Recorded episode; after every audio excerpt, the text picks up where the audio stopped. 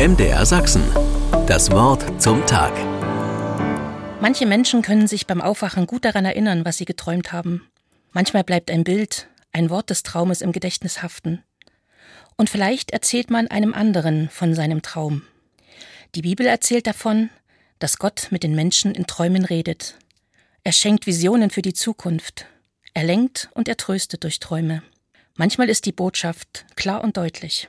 Ganz direkt erscheint dem Zimmermann Josef ein Engel im Traum und überzeugt ihn davon, bei seiner schwangeren Verlobten zu bleiben.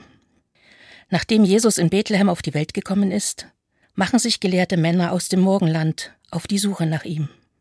Da sie ihn in einem Palast vermuten, gehen sie zu König Herodes und erzählen ihm die Neuigkeit. Der König fürchtet um seine Macht. Scheinheilig bittet er die Weisen, weiterzusuchen und ihm dann zu berichten, wo der neue König ist.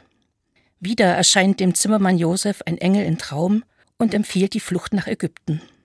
Auch den Weisen erscheint ein Traumengel. Er bittet sie, nicht zum König zurückzukehren, sondern auf anderen Wegen nach Hause zu reisen. Das tun sie und geben die Identität des kleinen Jesus nicht preis. Dass Träume wichtig sind, gilt in der Bibel als selbstverständlich.